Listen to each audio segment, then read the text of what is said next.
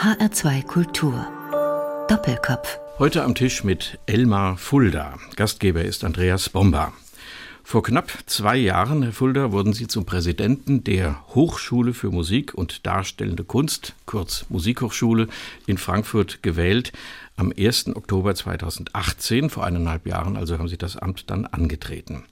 Kein Mensch ahnte damals etwas von Corona und davon, wie sehr das Virus das Leben beeinflussen würde. Wir wollen eigentlich über die Zukunft sprechen, Herr Fulda, besonders darüber, was sich am Musikleben, zu dem ja auch die Ausbildung gehört, was sich da ändern könnte oder gar müsste. Dennoch zuerst, wie haben Sie das Herunterfahren aller Aktivitäten ab etwa Mitte März erlebt? Ja, das war eigentlich eine verrückte Erfahrung. Das war eine ganz volle Woche. Ich war am Montag in Zürich und habe mir dort die Kunsthochschule angeschaut, um Eindrücke für unseren eigenen Neubau zu bekommen. Bin dann weiter nach Innsbruck gefahren, habe dort das Haus der Musik angesehen, was auch so eine Verbindung zwischen Universität und Konzertsaal ist. Dann am Mittwoch war ich in Wiesbaden in der Staatskanzlei. Da wurde der neue Hochschulpakt unterschrieben, der die Hochschulfinanzierung für die Jahre 21 bis 25 äh, festlegt und für uns neue Möglichkeiten bringt. Am Donnerstag haben wir im Finanzministerium unseren Neubau diskutiert und am Freitag kam die Mitteilung, dass Corona-Krise ist, dass wir den Betrieb auf einen Basisbetrieb herunterfahren, dass Präsenzbetrieb erstmal nicht möglich ist. Und äh, schon die ganze Woche hatte die Tanzabteilung, die Tänzer sind immer die Ersten, die bei uns mit dem Unterricht beginnen, nämlich schon am 16. März, hatte mich die Tanzabteilung befragt, ja, wie ist das denn jetzt? Können wir denn anfangen? Und ich sagte, ja, ich denke, ihr könnt mal anfangen. Ich habe noch keine anderen Informationen. Und dann kamen eigentlich über das Wochenende all diese Dinge, die ja extrem sinnvoll sind und die ja auch erfolgreich sind. Und dann haben wir angefangen, das Studium, die verschiedenen Studiengänge, die wir haben, peu à peu komplett umzukrempeln. Und wie gesagt, die Tänzer, die waren die Ersten. Die haben am Freitagabend um 10 erfahren, ist nicht. Und die haben dann über Nacht, das kann man es nicht formulieren, sich überlegt, was sie machen und haben Online-Angebote entwickelt, damit ihre Leute was zu tun haben. In geisteswissenschaftlichen oder anderen Universitäten und Hochschulen gibt es das Homeschooling, das digitale Lernen, die Vorlesungen, die eben auch auf andere Art und Weise ihren Wissensstoff vermitteln können, die Professoren, die das tun. Das stelle ich mir an einer Hochschule ziemlich schwierig vor, zumal wenn man es von heute auf morgen erfinden muss, das Personal nicht geschult ist. Also Pianisten zum Beispiel, da müssen die Lehrer schon auch gucken, was die Finger machen. Bei den Geigern genauso. Bei den Sängern ist und bei den, allen Musikern eigentlich hat es was mit Körperhaltung zu tun. Wie kann man das runterbrechen auf einen Nicht-Präsenzunterricht? Also wir haben erstmal angefangen, wild zu experimentieren und haben eigentlich aufgebaut auf Erfahrungen, die Kollegen schon haben. Also das ist ganz praktisch. Äh, Michael Sanderling, unser Cello-Professor, lässt sich von seinen Studierenden Aufnahmen machen. Die meisten Studierenden sind, sind technisch relativ gut ausgerüstet heute, nehmen ein Stückchen auf, schicken ihm das über die üblichen Formate und er, er, hört das an und bespricht das anschließend mit den Studierenden entweder am Telefon oder über ein Videokonferenzsystem. Das heißt, das ist eine Möglichkeit. Dann ist es so, dass in allen Künsten gibt es ja sehr unterschiedliche Unterrichts- und Lehrinhalte. Das heißt, viele Kolleginnen und Kollegen haben erst mal angefangen mit dem, wo sie sagen, das fällt manchmal weg, dass man nämlich auf die historischen, ästhetischen Hintergründe guckt. Gerade im Einzelunterricht. Wo kommt so ein Stück eigentlich her? Was war der Hintergrund, der ganz konkrete der Aufführungshintergrund, das Historische? Was spielt da eigentlich rein? Gibt es andere Werke, die vergleichbar sind? Das heißt, also alles das, was an, an geistiger, recherchierender Vorbereitung notwendig ist, das kann man auch wunderbar jetzt machen. Eine Kollegin, die viel Erfahrung im Gesangsunterricht über ein bekanntes Tool hat, hat gesagt, ja, es ist anders. Aber es ist ja so, ich kenne ja den Studierenden. Das heißt also, das, was ich nicht höre über diesen Kanal, das muss ich mir halt hinzudenken und ich muss die Art meines Unterrichts verändern. Ich werde jetzt vielleicht nicht über Klangdetails sprechen können und werde vielleicht nicht irgendwie die größten Feinheiten, aber ich kann technische Aspekte, ich kann über Tempo reden, ja. Ich kann sogar über Körperlichkeit sehen, weil Video kann auch manchmal, das kennen wir von Fotos, wo wir uns sehen und eigentlich erschrocken sind, wie wir aussehen. Über Videos können auch manchmal Dinge zusammenzufassen, konzentrieren. Das heißt also, es gibt tatsächlich eine große Fülle von Dingen, die man tun kann. Der wichtigste Punkt ist, man muss aus dem Kopf erstmal rauskriegen, was alles nicht geht. Und das war eigentlich die größte Aufgabe, die wir hatten. Weil zunächst fällt natürlich jedem ein, ach, das geht ja jetzt nicht mehr. Und das fällt weg. Und das kann ich ja auch nicht machen. Ja, und dann entsteht sehr schnell, da kann ich überhaupt was machen. Und das muss man überwinden und einen Schritt weitergehen und sagen, ja, ich kann Dinge tun. Und auch andere Kollegen haben mir gesagt, ja, es ist wichtig. Studierende sitzen auf der ganzen Welt, also viele sind im Februar nach Hause gefahren und es ist wichtig einfach, dass man auch in Kontakt bleibt, dass man die Dinge weitermacht. Viele von den Künsten, die wir haben, Musik, Tanz, Theater, haben was mit, ja, das ist Hochleistungssport. Man muss im Training bleiben. Und das ist wichtig, dass einfach auch ein Kontakt besteht. Und da haben wir jetzt eben angefangen, in einem wilden Experimentierphase eigentlich Dinge auszuprobieren. Es gibt ja auch Wettbewerbssituationen, zum Beispiel bei Dirigentenwettbewerben, wo die Bewerber beim Scholti-Wettbewerb in Frankfurt, habe ich mir sagen lassen, sind das immer über 500 Leute, die sich da bewerben und die müssen Videos einschicken. Also das ist vielleicht vergleichbar, dass man sich präsentieren muss. Man hört ein bisschen was, aber man sieht im Grunde den Dirigenten an und muss dann beurteilen, ob da ein Potenzial dahinter ist oder nicht. Ist das vergleichbar, Herr Fulda? Ja, ist es.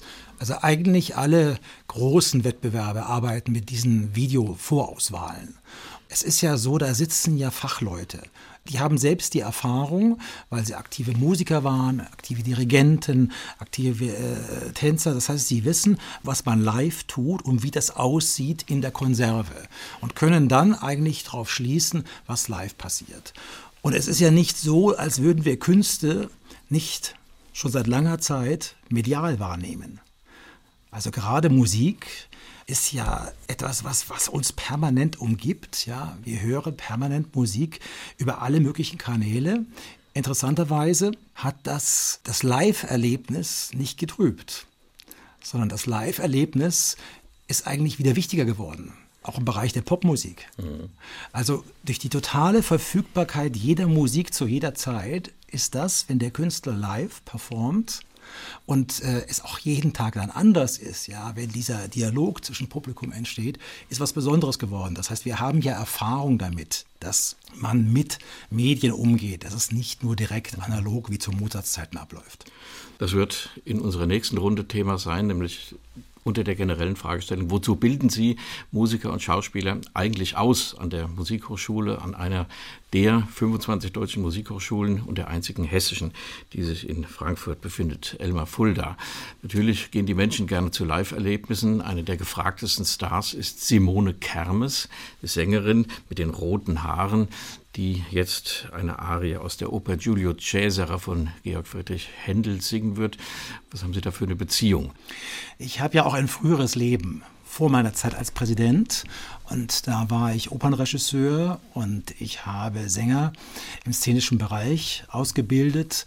Ich bin relativ klassisch aufgewachsen, eigentlich nur mit Schauspiel. Dann habe ich, so wie ich 20 war, eigentlich per Zufall das Musiktheater für mich entdeckt und dann eben auch eigentlich erst, als ich in Weimar Professor war und mit den Studenten Produktionen gemacht habe, diese ganze Welt vor Mozart. Und äh, ich bin ein riesiger Händel-Fan. Als Student habe ich, äh, oder ein bisschen später, habe ich in München erlebt, als dieser riesige Dinosaurier auf der Bühne der Bayerischen Staatsoper plötzlich auftaucht, eben genau in Julius Caesar von Händel. Und mich fasziniert dieses unmittelbare Umsetzen von Emotion und Szene in Musik. Also man ist bei Händel das vier, drei, vier Takte und plötzlich ist man in der Atmosphäre drin und hat das Gefühl, man ist irgendwie angezapft an die Emotionsströme dieser Menschen auf der Bühne.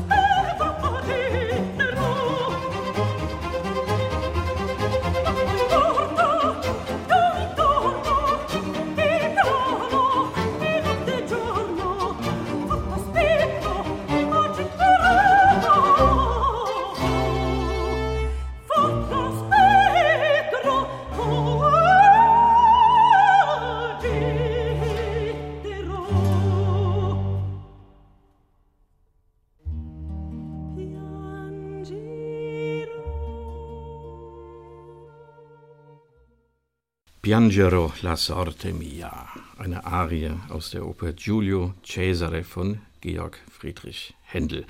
Gesungen hat Simone Kermes, begleitet vom Orchester Amici Veneziani, venezianische Freunde, wie auch immer das ist.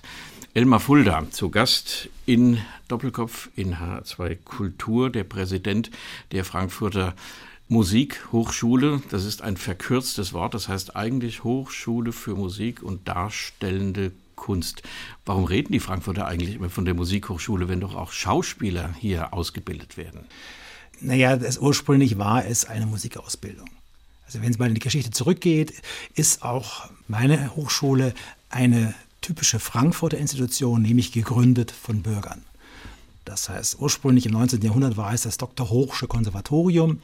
Das wurde dann in den 30er Jahren zu einer staatlichen Hochschule, hatte noch den alten Namen, aber nicht mal den alten Inhalt.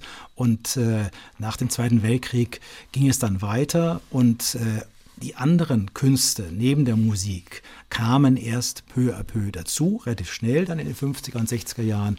Und heute sind wir eben, haben wir diesen sperrigen Namen Hochschule für Musik und Darstellende Kunst Frankfurt. Deswegen haben wir ja in einem Relaunch, wie man heute sagt, unseres Erscheinungsbildes uns einen etwas verkürzten Namen gegeben, HFMDK. Ja, so macht, kurz ist das auch nicht. Macht die Sache aber nicht wirklich einfacher. Also, der Frankfurter sagt Musikhochschule und das finde ich ganz okay. Distance Learning ist so ein Zauberwort in dieser Corona-Krise, die wir dann auch bald verlassen wollen in unserem Gespräch, denn es gibt viel über Gegenwart und vor allem die Zukunft zu reden. Also das ist möglich über einen gewissen Punkt. Was ist denn bei Neuaufnahmen von Hochschülern? Wir haben vorhin über die Wettbewerbe geredet, ob jemand weitergeleitet wird, ein Dirigent unter die letzten 20, 10 oder 5 kommt. Das kann man vielleicht sehen, aber ob da für acht oder zehn Jahre und ein langes Berufsleben darüber hinaus Potenzial ist, das sieht man, glaube ich, nicht an einem Video. Nein, kann man nicht. Das ist richtig. Also wir sind gerade in diesen Tagen sehr intensiv am Diskutieren, wie wir diese Eignungsprüfungen durchführen können. Die Eignungsprüfungen sind einfach ein logistisches Problem. Es kommen innerhalb von einer Woche über 1000, manchmal mehr, 1200 junge Menschen aus der ganzen Welt zu uns und stellen sich uns vor. Das heißt Eignungsprüfung, es ist, äh, ja, wir müssen herausfinden, ob man einen gemeinsamen Weg gehen kann. Studierende oder Bewerber denken immer, dass sie sich uns vorstellen. Das ist natürlich auch umgekehrt so. Also es ist auch so, dass die Talente dieser von Europa, von Deutschland, dieser Welt, dass die ja nicht genau schauen, wo sie hingehen. Das heißt, es ist ein ganz wichtiger Moment in einem Studium, was ja ganz viel auf Einzelunterricht, auf direkten Kontakt basiert, dass man am Anfang dieses Vertrauen zueinander findet. Und ja, wir müssen tatsächlich jetzt Wege finden, dass wir vielleicht in einzelnen Fächern eine Art Vorauswahl vornehmen, in diesem Sinne, dass wir sagen, ja, das könnte interessant sein und dann schauen wir uns das näher an und dann müssen wir gucken, wie wir das einfach ganz praktisch organisieren. Die Hochschule hat ungefähr 950 Studierende, habe ich gesehen. Ähm, die kommen aus nicht nur aus Frankfurt und Umgebung, so war das ursprünglich mal gedacht, aber das war auch das Hochschulkonservatorium war schon immer ein Anziehungspunkt schon im 19. Jahrhundert für ganz viele Musikerinnen und Musiker aus dem In- und Ausland. Das ist heute mehr denn je. Wie ist der Stand der Dinge? Wie viele ausländische Studenten oder nicht deutsche Studenten kommen zu Ihnen? Ist das überhaupt ein Kriterium, das zu betrachten? Das ist sehr unterschiedlich, von welchem Fach wir sprechen. Also wir bilden ja auch für das Lehramt aus. Lehramtsstudierende sind also Musiklehrer. Musiklehrer, die in die Schulen gehen, äh, und zwar in alle Schultypen. Grundschule, Mittelschule, Förderschule, Gymnasium. Und ist es klar, die Basis ist dort Deutsch. Das heißt, das sind überwiegend äh, Bewerber und Studierende, die aus Hessen, aus den angrenzenden Bundesländern kommen. Dann ganz anders ist es so zum Beispiel im Tanz. Im Tanz sind wir komplett international. Das ist ein Studiengang, der läuft nur auf Englisch. Die Sprache, die dort alle aus viel aus Lateinamerika, aus Skandinavien, Italien, auch aus Asien. Äh, die gemeinsame, die einzige gemeinsame Sprache, die sie haben, ist Englisch. In den Musikstudiengängen hängt es sehr stark vom Instrument ab. Also es ist so, dass wir in den Blechblasinstrumenten durch die starke Blasmusiktradition in Deutschland sehr viel deutsche Studierende haben. Das ist bei den Streichern wieder ganz anders. Das ist bei den Pianisten wieder anders. Also wir haben im Grunde genommen eigentlich in jedem Studiengang eine andere Zusammensetzung von Studierenden. Wir haben ja auch Lehrende aus, aus der Welt. Also das ist so, wir sind schon ein Modell, das bei uns geht es um das Talent, es geht um das, was jemand macht, was er möchte. Sprache ist wichtig, man muss sich über Dinge verständigen können, aber ansonsten ist die Herkunft, spielt eigentlich für uns keine Rolle. Sie spielt dann eine Rolle, wenn wir von kulturellem Hintergrund sprechen, dass man versteht, was diese Kunst, die wir machen, die wir erforschen, die wir vermitteln wollen, wo die herkommt, was das bedeutet. Und da kommen natürlich durch die Hintertür auch, Frage, auch wichtige Fragestellungen rein. Also ich hatte ja schon gesagt, dass ich in einer früheren Lebensphase versucht habe, Sängern beizubringen, wie man auf der Bühne agiert. Und es ist klar, wenn Sie eine Oper wie Figaros Hochzeit haben, dann müssen Sie verstehen, was Ständegesellschaft ist. Dann müssen Sie verstehen, was das für ein, ja, ein Schritt ist, wenn eine Frau wie Susanna, ein Mann wie Figaro plötzlich behauptet, wir haben eigene Gefühle. Und auf diese Gefühle muss Rücksicht genommen werden und all diese Dinge, die damit zusammenhängen. Also das heißt, um bestimmte Kunstwerke zu verstehen, muss man den kulturellen und historischen Hintergrund verstehen und kennen. Talentierte junge Leute, die gerne Musik machen und das auch gut tun. Die gibt es sehr viele, überall auf der Welt. Man muss gucken, dass man die Talente überall findet. Das gilt ja auch für den Sport und für alle anderen Bereiche genauso. Man muss die dann fördern, auch wenn vielleicht dann mehr Talente gefördert werden, als Arbeitsplätze zur Verfügung stehen. Das wollen wir vielleicht nachher in einer weiteren Runde besprechen. Herr Fulda, was ist denn die Motivation von jungen Musikerinnen und Musikern nach Deutschland zu gehen? Also Leute aus Südamerika oder aus Asien, denen steht ja die Welt offen. Sie können auch zu Hause studieren in ihren Ländern. Ich habe mal gehört, dass Leute sagen, na, also wenn ich mit Bach und Beethoven zu tun haben will, dann kann ich das doch nur tun an dem Ort, in dem Land, wo diese Musiker gewirkt haben. Auch wenn, in Klammern, ich die Sprache nicht spreche und wenn ich die Hochschule verlasse, die Sprache auch nicht so richtig kann. Es gibt auch berühmte Dirigenten, die alle Beethoven-Symphonien aufnehmen und den Mann kennen von oben bis unten und seine Briefe nicht in Originalsprache lesen können. Klammer zu. Was ist die Motivation von jungen Leuten, ausgerechnet nach Deutschland zu gehen an eine unserer vielen Musikhochschulen? Ich glaube, die Motive sind sehr unterschiedlich. Es ist ein Motiv sicherlich das, was Sie gesagt haben. Ich kann halt hier einfach, ich gehe in eine Altstadt, ich fahre nach Marburg, ich fahre vielleicht in Städten in Ostdeutschland wie Weimar, Eisenach und bekomme einen unmittelbaren Eindruck, ja, da kommt die Bach-Familie her. Da hat dieser Mensch gewirkt, dieser Johann Sebastian. Oder man fährt nach Halle und sieht, ach, das ist die Stadt, wo Händel war. Oder man fährt nach Bayreuth ins markgräfliche Opernhaus und versteht, was Barockmusik bedeutet. Ja, das sind natürlich Eindrücke, die kann man, glaube ich, und das erleben wir jetzt in der Krise ja nochmal besonders, die kann man nur zum Teil erspüren, erfahren, indem man davon liest. Ich glaube, man muss das da schon auch erleben. Der zweite Grund ist, wir haben, ich glaube, darauf dürfen wir stolz sein, ein über Jahrhundert ausgeprägtes, sehr gutes Ausbildungssystem. Dritter Grund ist, wir haben ein Ausbildungssystem, was weitgehend kostenlos ist. Das spielt für Studierende aus anderen Ländern eine Rolle gerade wenn sie zum Beispiel aus Osteuropa kommen. Osteuropa hat aus der russischen Zeit kommend ein fantastisches Ausbildungssystem für Musik, gerade was die ganze Frühförderung betrifft. Aber, und das ist der letzte Grund vielleicht, es gibt nicht so gut Arbeitsmöglichkeiten. Das heißt also, wenn Sie in Europa, in Westeuropa, in den Orchester, Musik, Theater, Markt gehen wollen, dann ist es sinnvoll, zumindest seine letzten Berufsjahre hier zu verbringen, um zu verstehen, was dieser Markt, wie der funktioniert, was der braucht, was es für Möglichkeiten gibt. Elmar Fulda, der Präsident der Hochschule für Musik und Darstellende Kunst in Frankfurt. Ich lerne es noch im Verlauf des Gesprächs, diesen langen Namen richtig auszusprechen. Zu Gast in Doppelkopf in H2 Kultur. Wir machen wieder Musik, Herr Fulda. Quattro Nuevo Canzone della Strada. Das klingt so ein bisschen nach Pasolini, nach italienischer Kultur der Straßenkunst und alles das, was wir im Augenblick nicht erleben dürfen. Ja, das verbindet verschiedene Dinge, die was mit meinem Leben zu tun haben. Ich bin aufgewachsen in München und äh, wir waren eigentlich immer in Italien. Also ich habe mich dann später, als ich mich so etwas intellektueller unterwegs war, durchaus immer auch auf Goethes Spuren gesehen. Aber das war immer eine große Liebe. Ich äh, koche für mein Leben gerne und deswegen spielt die italienische Küche auch für mein, ja, für jeden Tag für mich eine große Rolle. Und Quadro Nuevo ist eine Formation von vier Musikern, die auf unterschiedlichsten Instrumenten spielen. Die wohnen ganz in der Nähe, da wo ich herkomme, in der Nähe von München und ziehen durch die Welt und äh, nehmen unterschiedliche Einflüsse auf. Die Straßenmusik aus Italien, die türkische Musik, Blasmusik in Bayern, die spielen Hackbrett, Akkordeon, Harfe, Saxophon, alle möglichen Blasinstrumente. Und dieses ja, Aufnehmen, dieses sich anverwandeln und was Eigenes draus machen, das für mich, ist für mich irgendwie ein Kern von, von Kunst.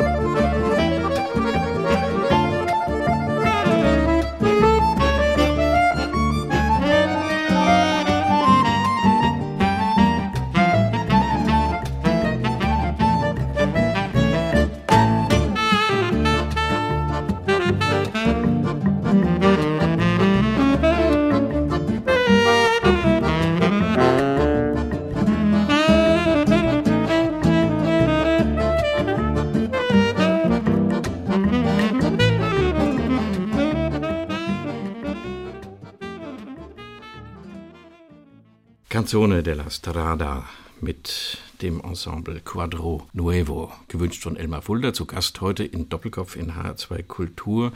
Diese tolle Musik, die die jungen Leute da machen, kann man das an der Frankfurter Musikhochschule lernen, Ihrem Institut, dem Sie vorstehen? Ja, kann man. Wie heißt der Studiengang? Der Studiengang heißt überraschend Schulmusik. Mein Büro ist in einem Teil des Gebäudes und darüber liegt der Bandprobenraum. Und das ist der Altbau der Hochschule. Da sind die Wände nicht so wahnsinnig gut gedämmt. Deswegen kann ich Ihnen über das Bandgeschehen an meiner Hochschule bestens Auskunft geben. Schulmusiker, das sind ja ganz verrückte Menschen manchmal.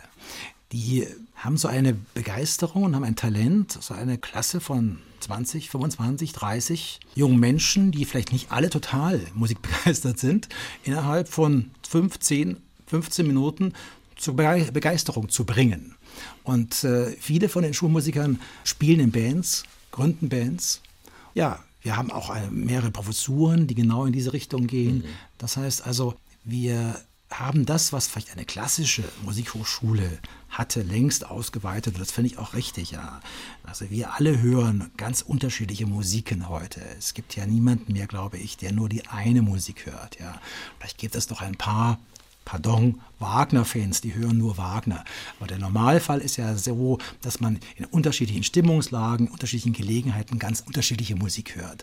Und selbstverständlich hat die gesamte Kulturgeschichte, Musikgeschichte des 20. Jahrhunderts mit ihren ganzen Facetten ja auch stattgefunden. Und so sieht auch meine CD-Sammlung aus. Da gibt es eben auch alle verschiedenen Sachen. Und bei den jungen Leuten bei uns ist es überhaupt kein Widerspruch, ja. Die, also die wirklich die abgefahrenste Avantgarde zu machen, aber gleichzeitig eben dann im Foyer auch Musik für eine Party, für eine Rap-Party zu machen. Also das geht beides. Es werden also nicht nur Chopin-Etüden geübt und Koloraturen gesungen und hochheilige Werke dirigiert mit dem Orchester im Studium, sondern es wird richtig Musik gemacht aller Gattungen. Das vielleicht auch ein Tipp für Menschen, die mal eine Musikhochschule besuchen wollen. Das Konzertangebot, was es ja gibt in den Hochschulen, in seiner ganzen Breite wahrnehmen, denn da kann man das im Grunde alles Jahr erleben und oft auch zu günstigen Preisen auf höchstmöglichem Niveau. Herr Fulda, Sie waren Regisseur, das haben Sie gesagt, in der Vergangenheitsform, das heißt, das machen Sie nicht mehr. Ist das so ein Bruch in Ihrem Leben von dem Regiepult, von der lebendigen Opernbühne an den Schreibtisch? So ein bisschen Verwaltung müssen Sie ja auch tun. Oder unterrichten Sie irgendwas an der Hochschule hier in Frankfurt? Nein, ich unterrichte nicht. Ich habe mich auch bewusst dagegen entschieden, zu unterrichten. Das eine ist, was man plant im Leben und das andere ist, was, was passiert im Leben. Und es gibt so bestimmte Weichen. Und wenn man an dieser Weiche steht, dann fällt man eine Entscheidung, manchmal bewusst, manchmal passiert's. Und wenn man zurückblickt, dann ergeben sich bestimmte Lebenswege, die unglaublich konsequent aussehen. Dabei waren sie es gar nicht. Es war so, als ich in Düsseldorf angefangen habe als junger Regieassistent und Abendspielleiter, wollte ich unbedingt diese Welt der Oper entdecken. Das war mein Ding, da wollte ich hin und da habe ich auch viele Sachen gemacht. Dann hatte mich ein Kollege gefragt, ja, da an der Musikhochschule in Düsseldorf, da gibt es einen Lehrauftrag, hast du nicht Lust, da auch mal was zu unterrichten? Das habe ich gemacht, nachmittags, so zwischen den anderen Proben. Und ich fand das super spannend, weil ich merkte, ich muss viel präziser Dinge formulieren. Ich muss viel genauer mir überlegen, wie funktioniert das eigentlich. Mit den Profis, die das wissen, da kann man relativ blumig sprechen und die werden da was draus machen auf der Szene dann. Ja, jemand, der sehr am Anfang steht, der muss ich sehr genau sagen, was er tun soll. Szenische Vorgänge kann man sehr genau beschreiben. Man kann sie auch zum großen Teil lernen. Es gibt Bereiche, die haben was mit Talent zu tun, mit Intuition. Das ist nur beförderbar, aber nicht grundsätzlich vermittelbar. Aber andere Dinge kann man vermitteln. So, und das, da dachte ich mir, das ist ja spannend, das interessiert mich. Und dann hat sich, die nächste Weichenstellung in meinem Leben war so, dass ich plötzlich einen Anruf bekam, ob ich mich in Weimar auf eine Professur bewerben möchte. Und äh, ich war zu dem Zeitpunkt es so ein bisschen leid, permanent durch die Gegend zu ziehen, immer wieder neue Projekte an neuen Theatern, neue Leute. Und dann dachte ich mir, ja, da bewerbe ich mich mal, ja. Und dann hatte ich diese Stelle gehabt.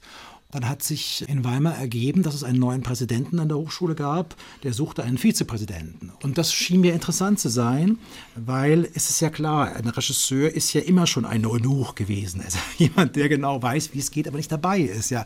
Das heißt, meine Aufgabe war immer schon, und so verstehe ich mein Amt hier auch jetzt, Rahmenbedingungen zu schaffen anderen Bedingungen zu geben, dass sie ihr Bestes geben können. Das ist, glaube ich, die Aufgabe eines Regisseurs und das ist, glaube ich, auch die Aufgabe eines Präsidenten. Als Sie Präsident wurden in Frankfurt der Hochschule, dachte ich, den Namen habe ich auch schon mal irgendwo gehört und erinnerte mich an eine Meistersinger-Aufführung in Kassel. Ich bin an den Bücherschrank gegangen und habe tatsächlich das Programmheft gefunden. Die Premiere war, ich blätter mal hier, am 21. September 1996, das ist 24 Jahre her, Manfred Volz sang den Hans Sachs. Da liest man noch ein paar Namen, die einem, wenn man gelegentlich in Kassel in die Oper geht oder gegangen ist, dann schon auch noch viel sagen. Und ich erinnere mich an ein Bühnenbild, da ging der Vorhang auf und da standen Schuhe auf der Bühne. Gut, das Stück, die Meistersinger von Nürnberg spielt im Schuhmacher-Milieu. Und ich erinnere mich auch daran, dass es mir sehr gefallen hat. Wahrscheinlich bin ich für den Hessischen Rundfunk, für eine Frühkritik dahin gefahren. Und ich weiß auch, dass es dem Publikum überhaupt nicht gefallen hat. Haben Sie noch Erinnerungen an diese Aufführung? Ja, sehr, sehr aktive.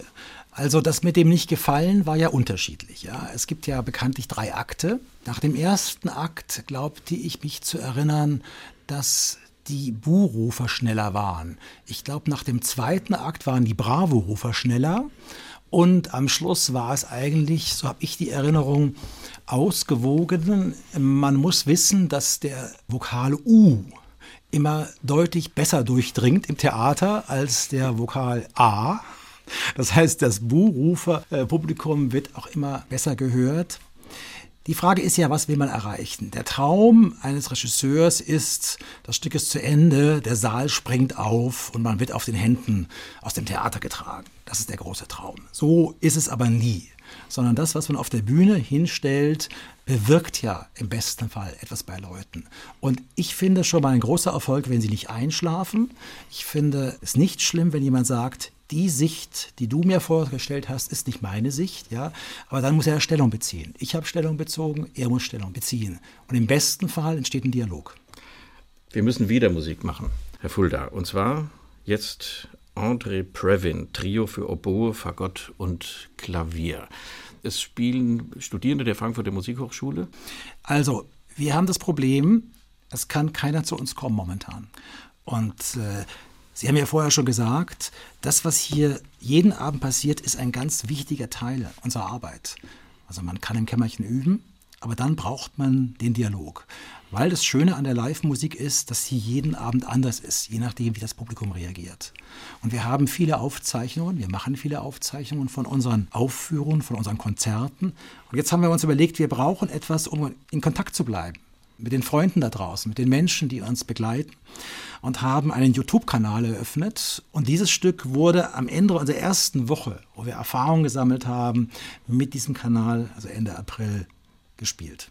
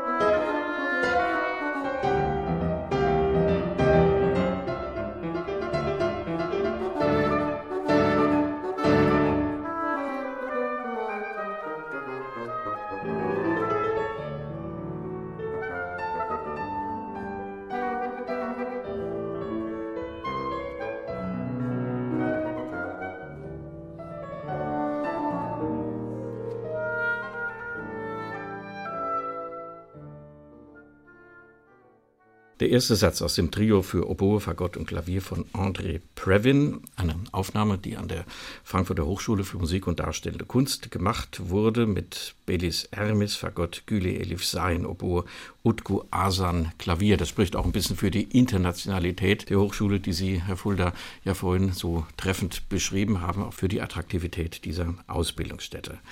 Die letzte Abteilung in unserem Gespräch in Doppelkopf in H2 Kultur, Herr Fulda, ich komme noch mal auf Ihr Regieleben, das frühere Regieleben zurück.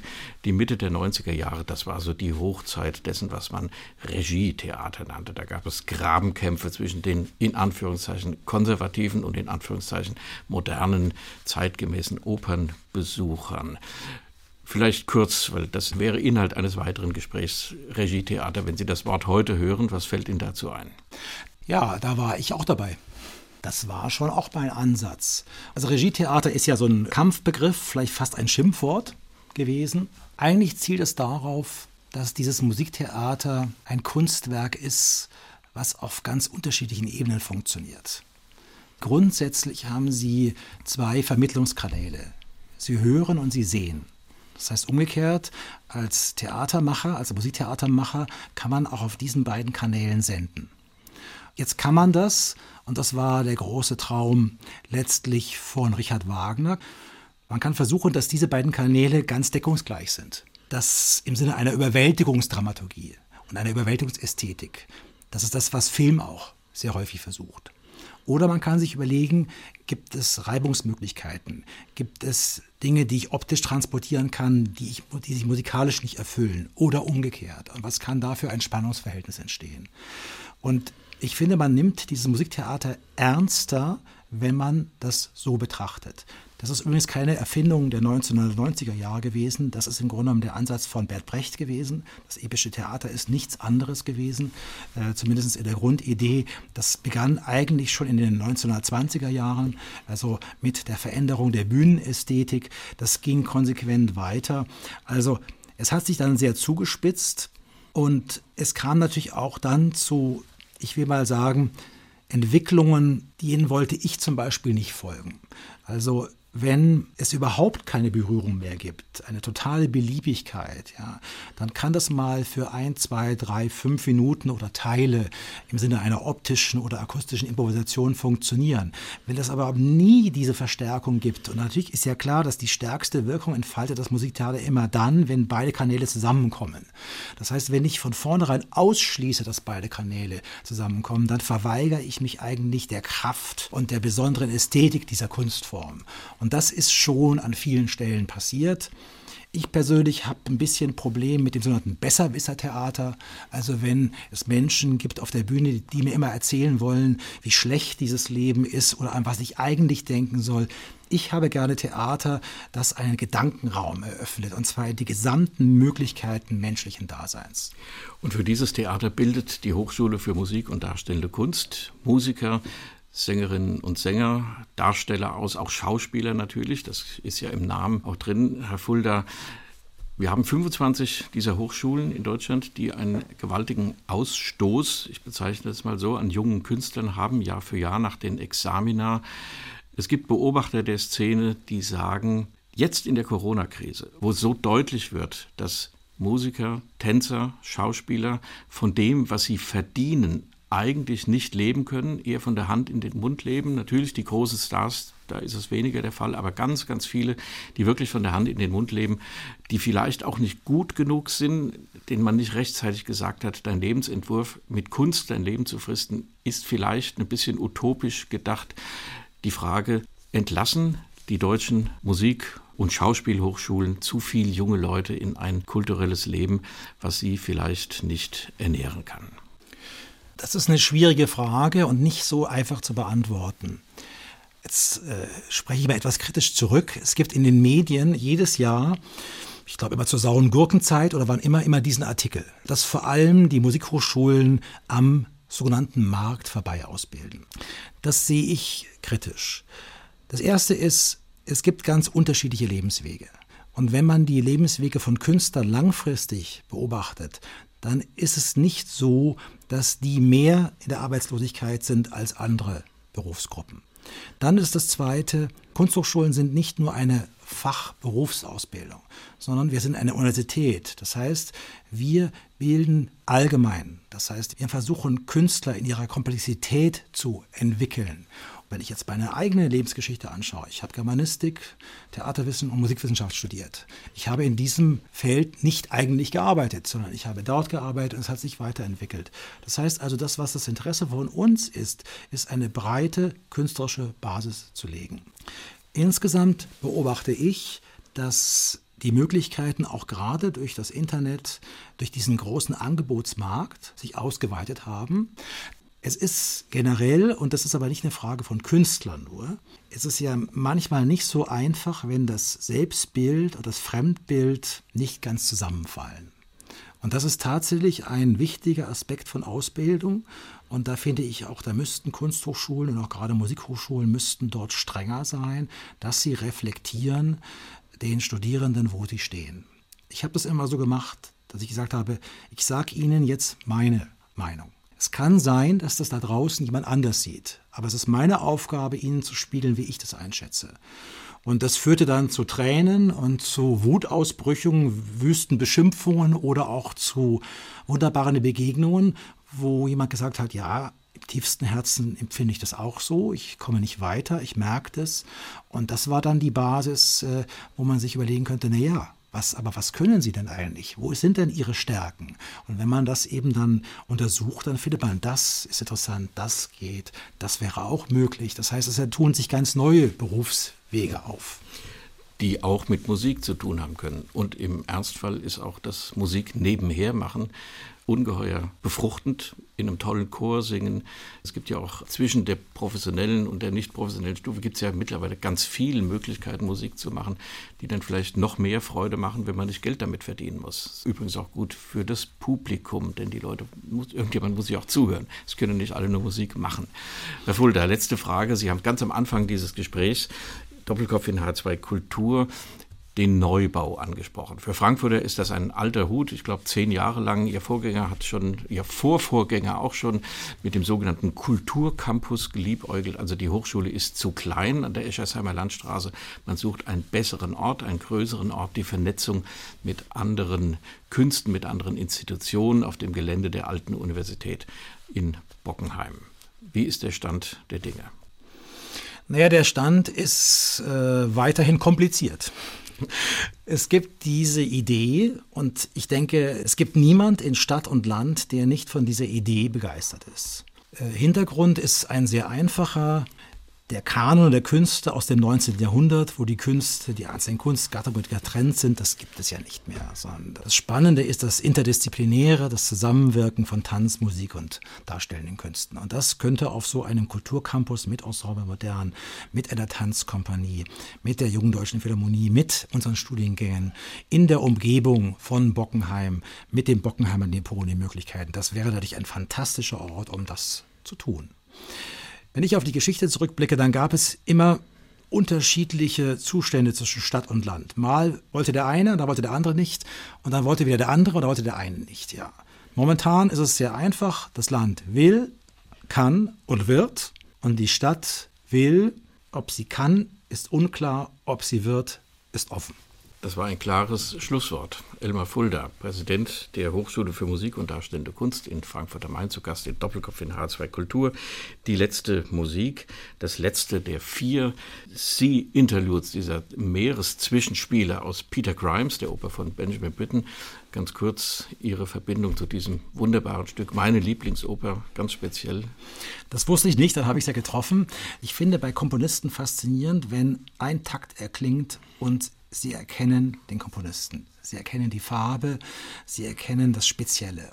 Und dazu gehört Mozart natürlich, dazu gehört Bach, dazu gehört aber auch Britten. Das geht los und sie spüren sofort, das ist dieser, dieser wunderbare Klangmagier aus Großbritannien und alles, was ich an Großbritannien, was ich an Meer, ich bin Segler, an Wasser liebe, das höre ich in dieser Musik. Das letzte dieser Zwischenspiele trägt den Titel Storm, eine Sturmmusik, hier gespielt vom HR Sinfonieorchester unter Leitung von Andrew Litten. Gastgeber war Andreas Bomber. Vielen Dank für das Gespräch und vielen Dank fürs Zuhören. Musik